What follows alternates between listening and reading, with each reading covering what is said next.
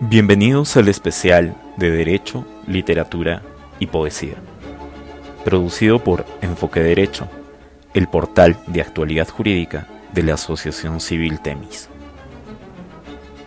Hoy, en la serie de poemas jurídicos, les presentamos El oficio, escrito por Horacio Markovich. El oficio en casi todo proceso para informar en el juicio, lo práctico y lo normado es que se libre un oficio.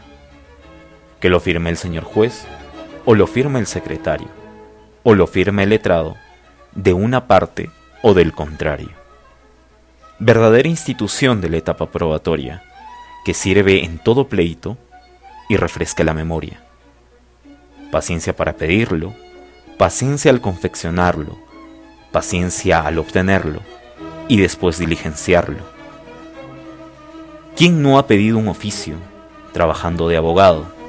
¿Quién no ha firmado un oficio en carácter de letrado?